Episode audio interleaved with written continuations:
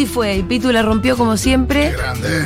Bueno, pero imagínate lo que es para un preso, ¿no? Que debe estar ahí adentro re desesperanzado, tuviste un un bajonazo total. Y de pronto que venga el, el Pitu con su historia. Desde la radio, conduciendo en un programa, Total. recheto, re cool. Y creo que puede, puede ¿No? generar esperanza, sí. Y me parece que sí. Total, Pitu. Sí. Sí, totalmente. Igual, Ojalá no fuera algo tan particular, ¿no? Eso es lo que te iba a decir. sistemático. En realidad, a mí me parece que es equivocado decir que sos un ejemplo.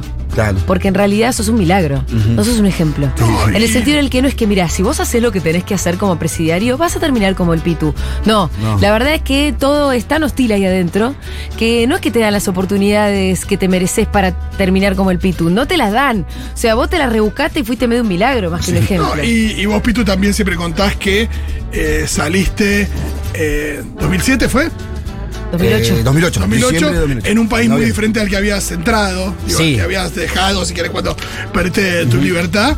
Eh, y no sé, imagino que la situación de, de un preso que hoy sale eh, también es muy diferente de las posibilidades que puede tener, ¿no? Igual Sí, Pitu lo que también cuenta, es sí, pero igual lo que también cuenta es que por más que él, él había vi- vio otro país, eso quiere decir kirchnerismo en el medio, no era un país que hubiera cambiado mucho en su concepción o en la forma en la que trata No, ni a hablar, un expreso, no. ¿viste? Hablo, hablo por ahí Entonces, de las posibilidades de- sí. de, crecimiento y digo.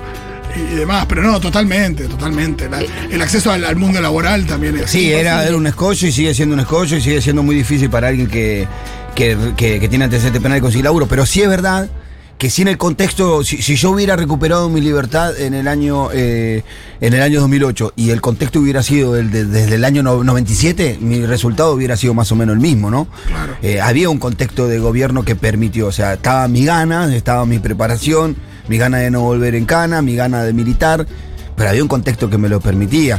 No, no alcanza con tus ganas, si no sería fácil. No, y esto que decís de, de la militancia también como, como salida, que hoy hay, hay otra mirada, digo, espero que no, pero también de rato se, se, se percibe una mirada diferente sobre la clase política también.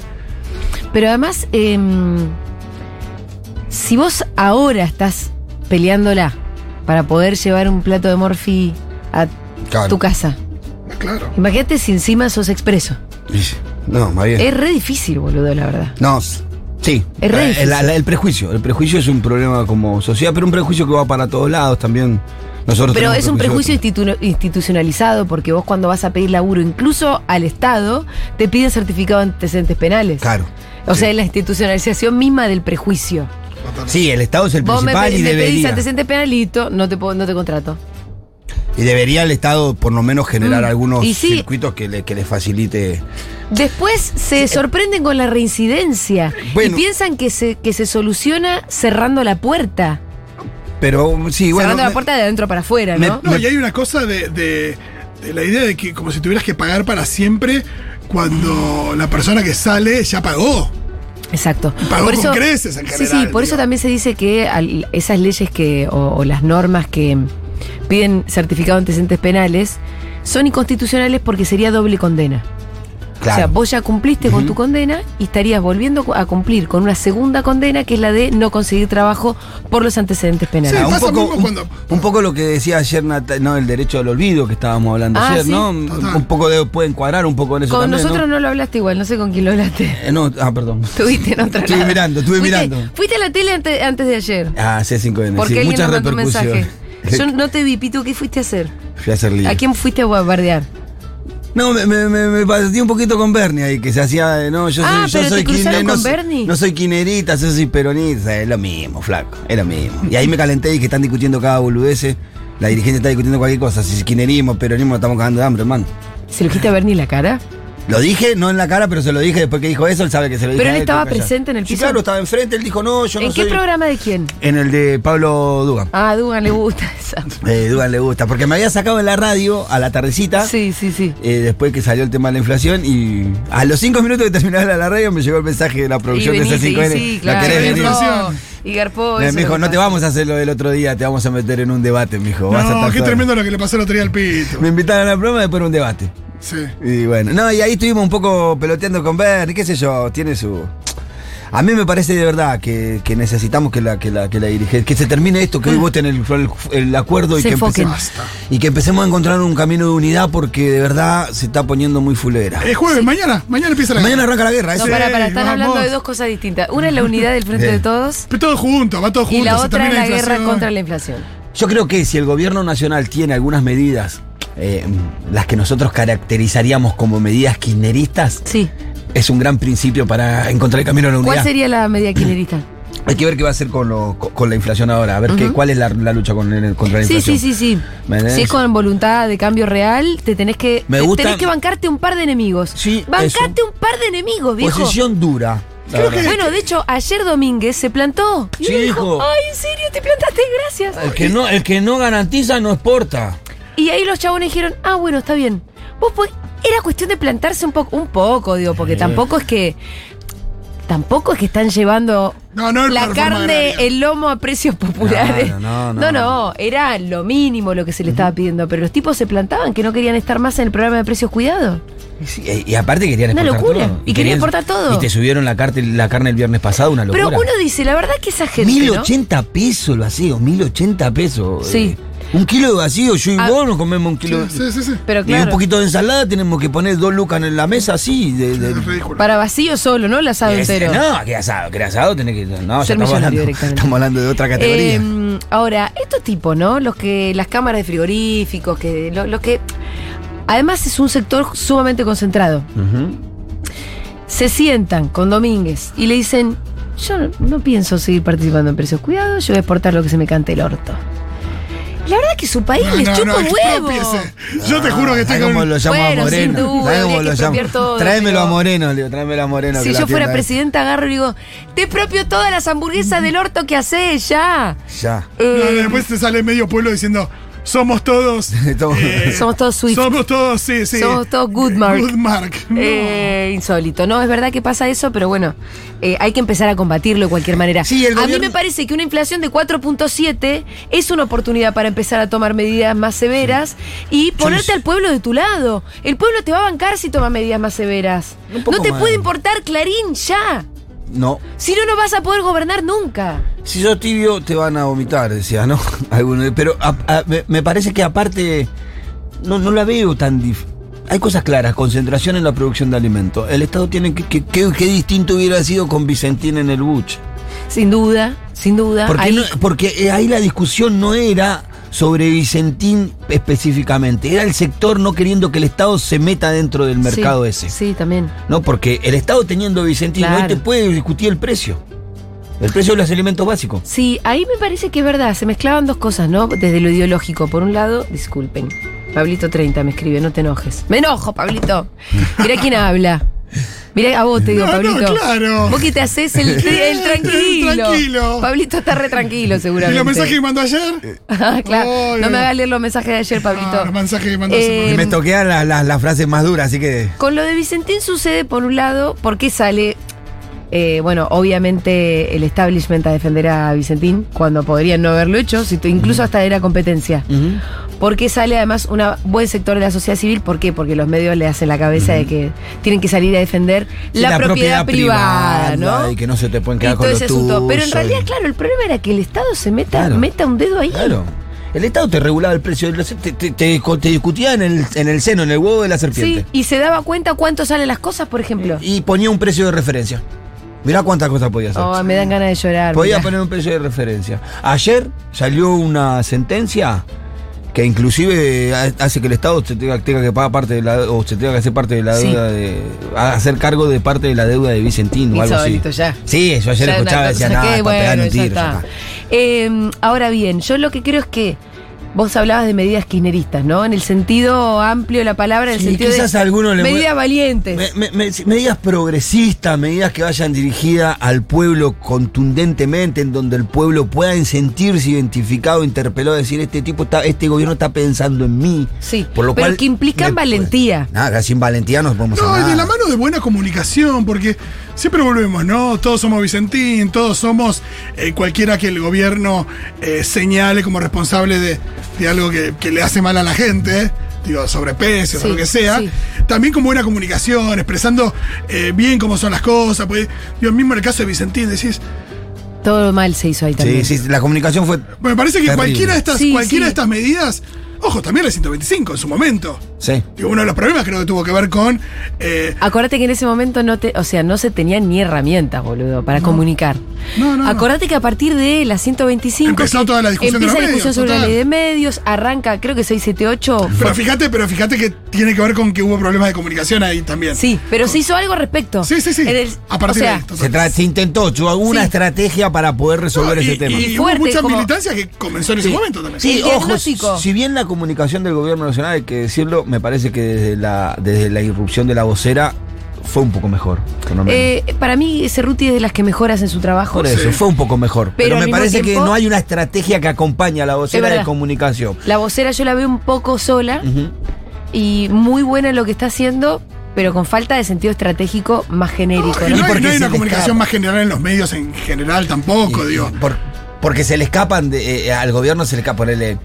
Eh, lo de Domínguez, para mí era un anuncio que, que estaba englobado en lo que iba a decir el presidente el viernes. El ¿no? viernes. Y me parece que se le adelanta un poquito. Ahí hay una estrategia de, de- Mm. de comunicación media que se le escapa por sí, todos lados. ahí falta mucho, la verdad. Ayer hablábamos con Andrés Aciaín, vos no estabas, Pitu, No, pero un la- gran, un gran Sí, un tipo un que gran- además piensa fuera de la caja, digamos. Piensa, rompe un poco con algunos moldes, entonces siempre tiene ideas nuevas. Le preguntábamos qué pensaba sobre la inflación y el tipo decía, tenemos un problema serio de inercia. Claro.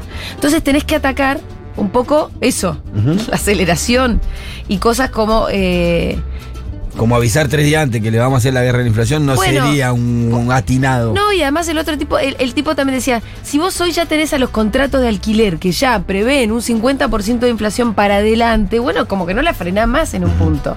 Ahora, esas son las medidas que son más difíciles todavía. Claro. Son más difíciles todavía que ponerle un cupo a la carne para exportación y esto y lo otro. Son medidas que tienen que ir muy al fondo de la cuestión, que es una cuestión también cultural, porque todo se va indexando. Bueno, para hablar de esto, vamos a saludar al señor que ya extrañábamos, porque Sí. mirá la fecha que eligió para tomarse vacaciones, Alfredo Zayat. Y- Una semana. Pero qué Pero- semanita. Pero qué semanita te tomaste, Fredito. En octubre la definí. En octubre la había Qué semanita. Viste que vas a ver justo que cuando se define todo. Pero bueno. Insólito eh, lo tuyo, Alfredo. Te extrañamos, eso es lo que en realidad te quiero decir. No- no- Gracias, no, era gracias, reproche, no era reproche. Gracias, gracias. Eh, pero bueno, Alfredo, tantas cosas. 4.7 de inflación en general. La de alimentos, ¿cuánto, Pitu? 7. 7.5, que es la real para nosotros. La real para los pobres. Y si nosotros compramos solo comida. Exactamente. Eh, bueno, ya es espeluznante, Alfredo. malísimo, número malísimo. Malísimo. Número malísimo. Porque falta la de marzo, que por lo general Es es, un poquito- peor por la estación, digamos. Alta. Va a ser más alta, digamos. Sería un éxito que fuese 4,7.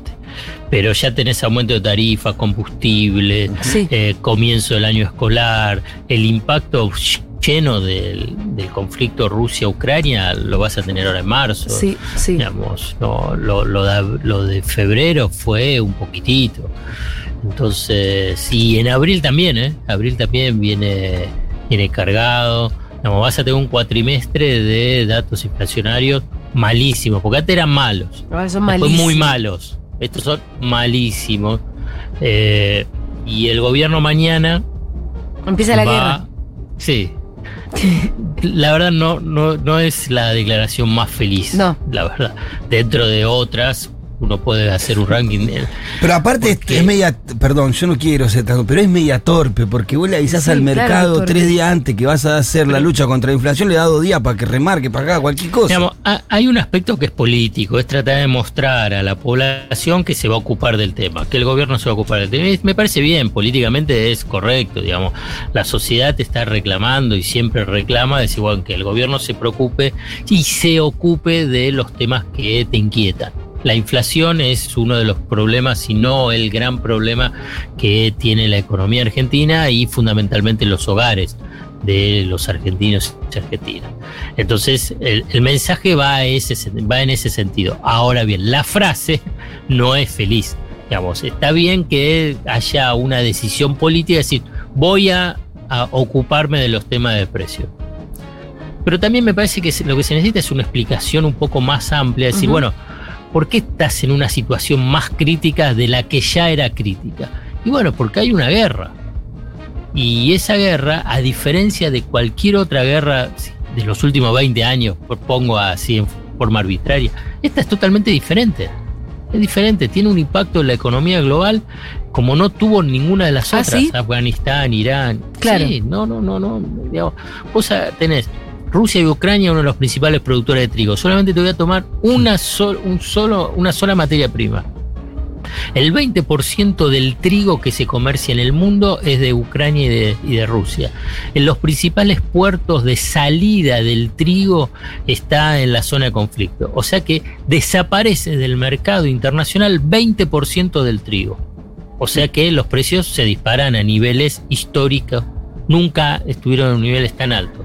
Bueno, eso tiene un impacto Sí. en la economía. Ahora, eh, tenemos el problema este de las commodities, ¿no? Em, ex- bueno, me vas a decir lo de siempre, retenciones es una de las herramientas como Sí. para regular un poco el precio interno. Em, si este problema lo están teniendo algunos otros países del mundo, ¿ellos sí aplican retenciones o hay algunas otras herramientas que donde se puedan nivelar los precios para adentro cuando, cuando el precio de las commodities, commodities se te va al demonio? Hay 50 países que aplican retenciones, para, para ponerlo en forma sencilla. Brasil también aplica retenciones, para no ir tan lejos, porque hay muchos. Digamos, hay varias herramientas, no es la única. Uno puede decir, suspendes exportaciones, cupos de exportaciones, precios máximos, eh, cupos vinculados con garantizar el precio del abastecimiento interno, diferenciar el precio interno del precio externo, intervención a través de fideicomisos o fondos de intervención. Eh, uno de esos, esto último, es lo que va a intentar y va a anunciar mañana el gobierno. ¿Sabés Eh. qué, cuál de todas estas? Una es la de la suba de las retenciones de 31 al 33% en aceite y harina de soja. Se piensa que ahí se va, va a haber una recaudación adicional de unos 400 millones de dólares. Ese, ese dinero va a ser destinado a un fideicomiso, un fondo, una caja que va a subsidiar eh, la bolsa de harina para las panaderías. O sea que ahí va a haber un subsidio directo de, eh, del Estado, obviamente lo, lo, lo va a pagar a las empresas, eh, a las molineras. Ah, no, Entonces, no, porque yo tenía entendido que el Estado compraba trigo y se lo daba a los molinos. ¿No? ¿Le daba el dinero a los molinos? Bueno. ¿O algo así? eh, no, falta, la verdad. Ah, no, falta, Falta el la detalle. decisión, Falta el detalle, perdón, perdón. Pero falta ese detalle, pero me parece que a nivel de la logística. Sí, es más o menos la la- es más fácil los molineros, me parece, me parece. Pero ahí eso falta. Los detalles sobre ese Sí, sí, fondo no está, está el concepto. Entonces, pero eso es una sola, eso es una, y es una medida importante porque dice, bueno, vamos a tratar de frenar el precio del pan, el tema de las pastas eh, secas. Bueno, eso es una parte de lo que te impacta en precios. No es todo, ¿eh? Sí. Digamos, porque después tenés todo lo de eh, productos frescos, eh, frutas y verduras, que fue impactante los aumentos en febrero y lo que siguen en marzo.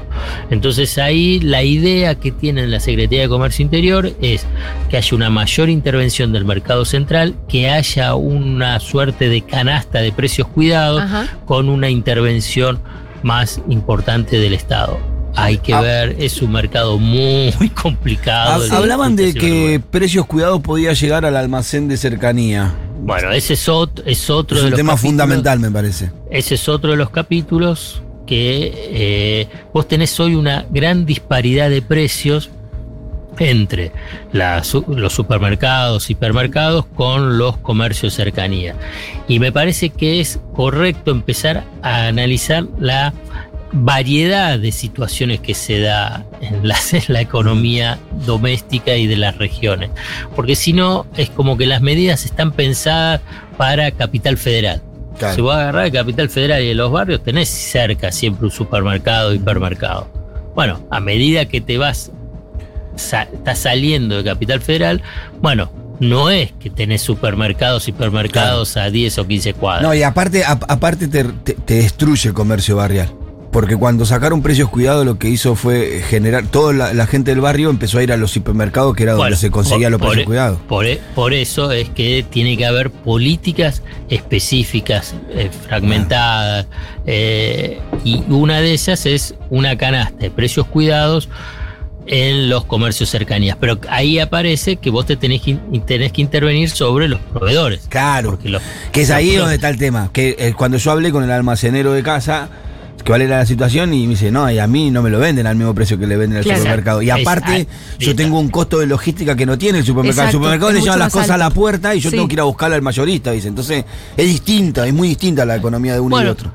Pero por eso tenés que tener políticas diferentes, o medidas diferentes, o Eh, intervenciones diferentes. Y Alfredo, eh, viste que yo estaba introduciéndote eh, hablando un poco sobre la conversación que tuvimos ayer con Andrés Aciaín, donde íbamos un poco por otro lado, ¿no? Porque acá estamos pensando un poco como en políticas bien eh, eh, concretas para distintos productos y para frenar un poco también.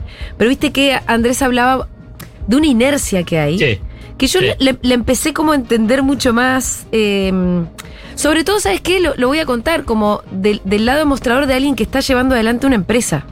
Que, que viene a ser esta, que viene a ser Futurock. A nosotros la inflación también nos. Claro. eh, eh, es muy desesperante. La inercia está un poco provocada por querer cubrirte la inflación también. Exactamente. Claro, Como claro, claro. ese. de, la, eh, de la inflación futura. Vos, vos hacías el ejemplo del contrato de, de un de contrato alquiler, de claro. alquiler Se que está ya- cubriendo hacia donde que va a se ir. cubre para adelante. Entonces, ya cómo hacer para frenar si te- tenemos toda la expectativa de inflación, una inflación mínima de 50%, mínimo, ¿no? Con suerte va a ser 50%. Entonces, todo es una pelota que es imparable y se acelera la pelota además. La- la Digo, es inercia con aceleración.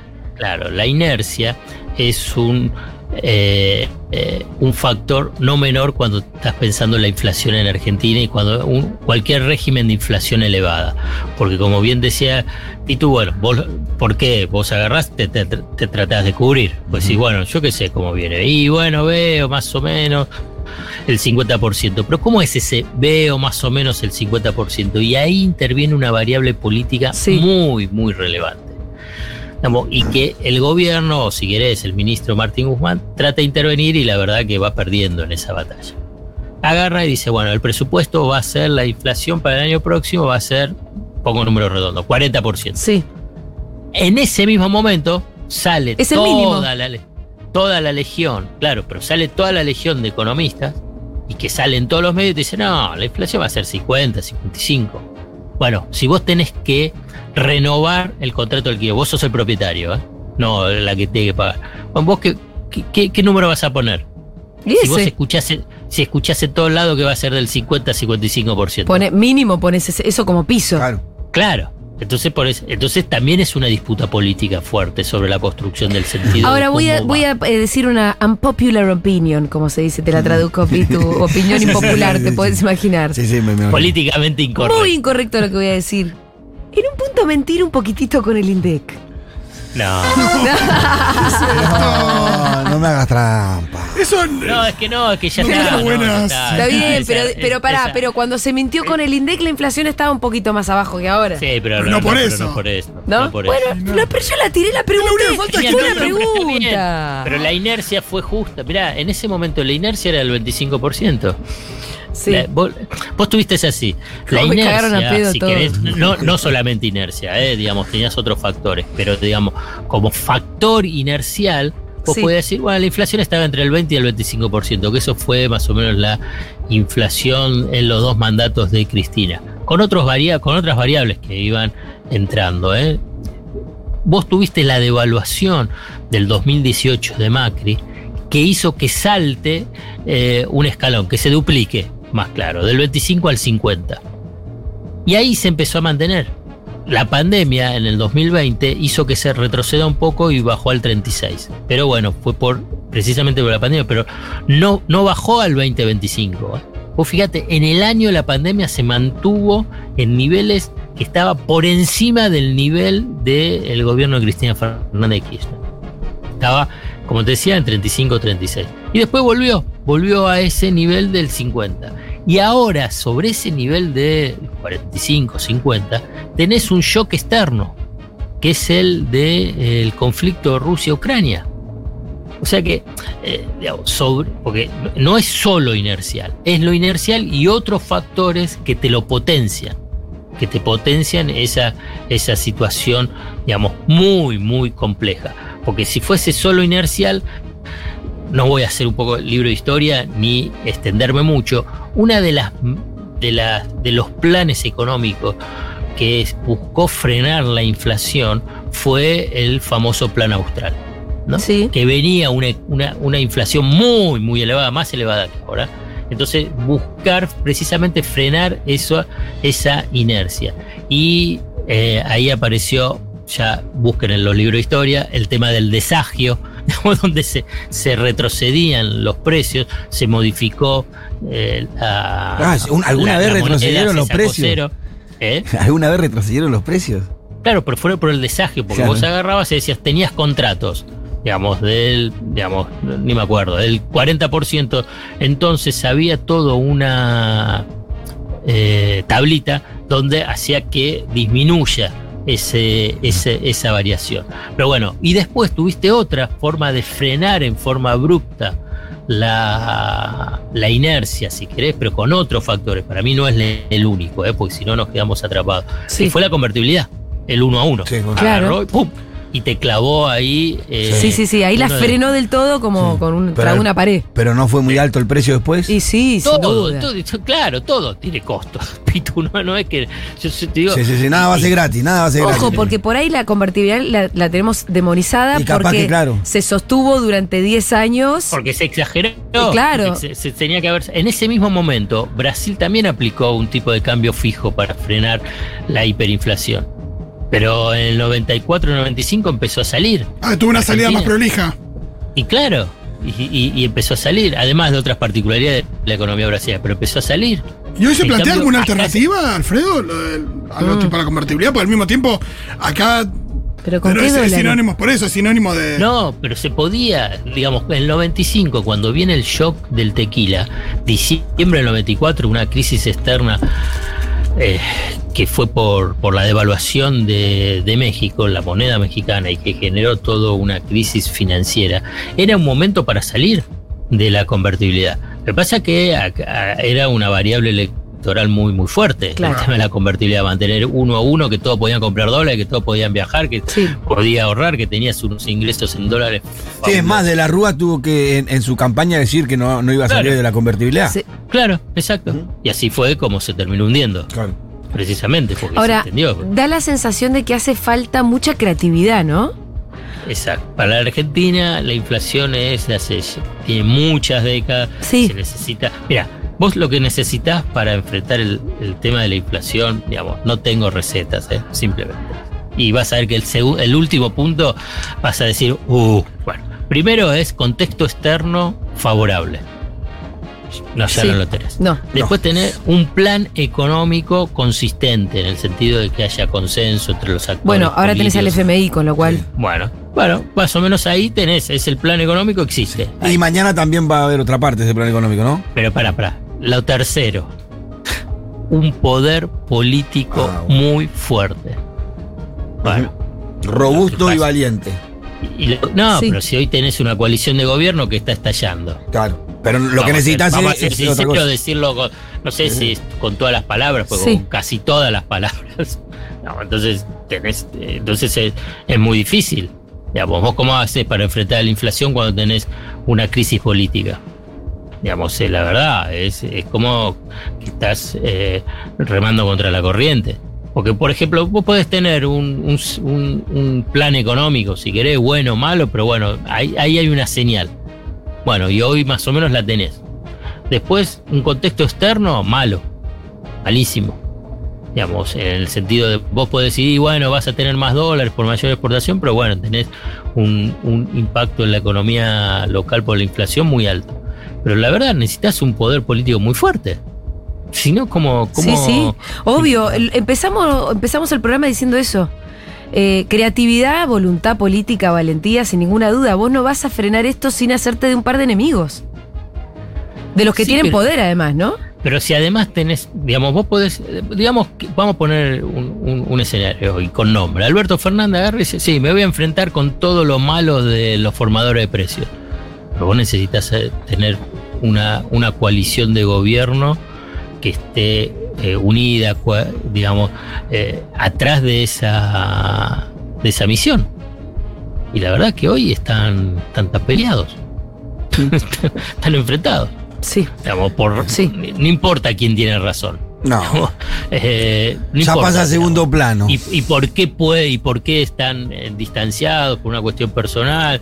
Que si empezó ahora, si empezó hace un año, hace dos años, cuando sea. Sí. No importa, pero vos necesitas, necesitas un, un poder político, digamos, consolidado para poder enfrentar los grandes desafíos económicos.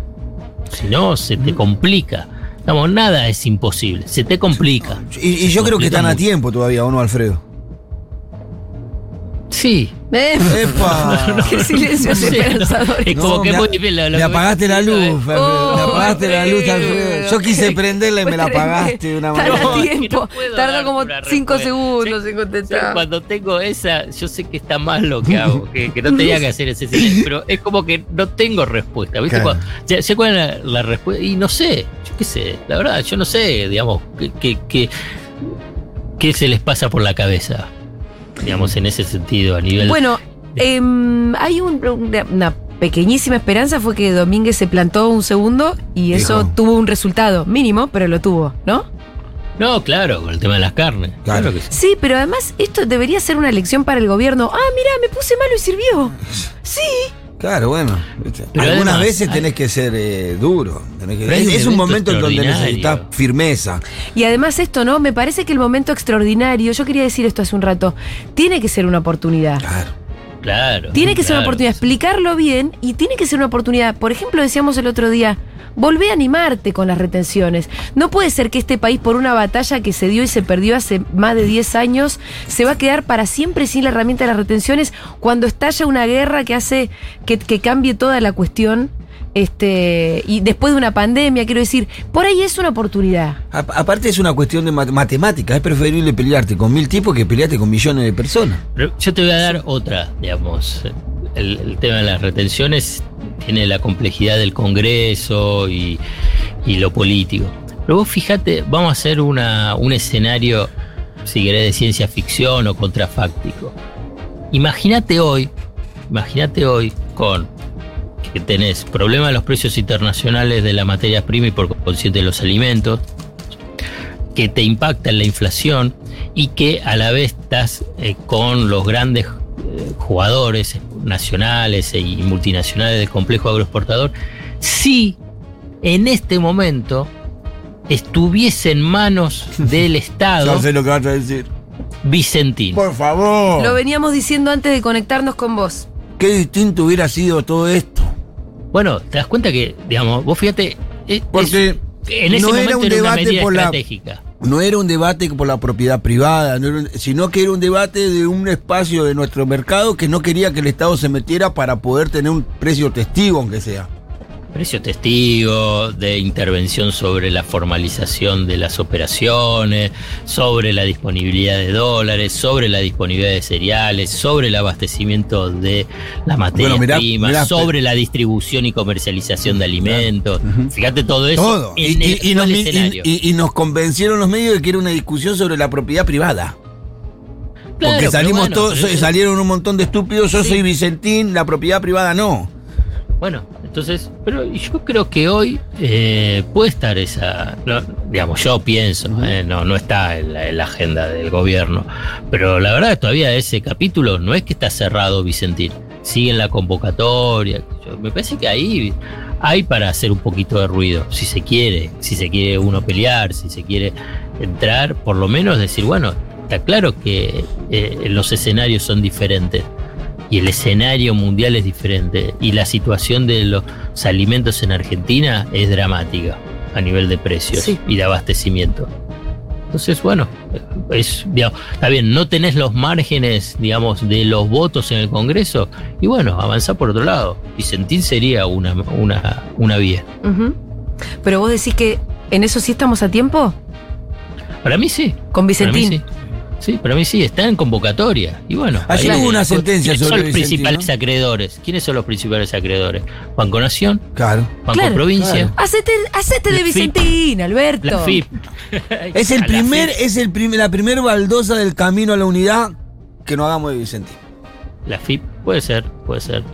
Hoy Eso va a dar una señal de tranquilidad. Además, eh, Pitu, A eh. los socios internos, ¿viste? Van a dar una señal de tranquilidad a los socios internos, a los- al pueblo que Sí. dice, bueno, este gobierno empieza a reaccionar, vamos Sí, para allá. Estaría bien porque hace falta algo que unifique. Una pelea donde vos tengas un enemigo claro, te unifique para adentro. No lo veo mucho. Lo veo- no, no lo veo en la agenda de gobierno. No, no lo veo, no lo veo. Acá estamos soñando. Estamos nosotros charlando acá. eh, Voy a decir que no, no, con no. Una, no con una cerveza, pero porque estamos, pero Pero- es como si estuviese. Sí, sí, sí, sí. Bueno, eh, Alfredo, te mandamos un abrazo enorme. Dale, un Nos abrazo vemos en la próxima hasta el jueves que viene.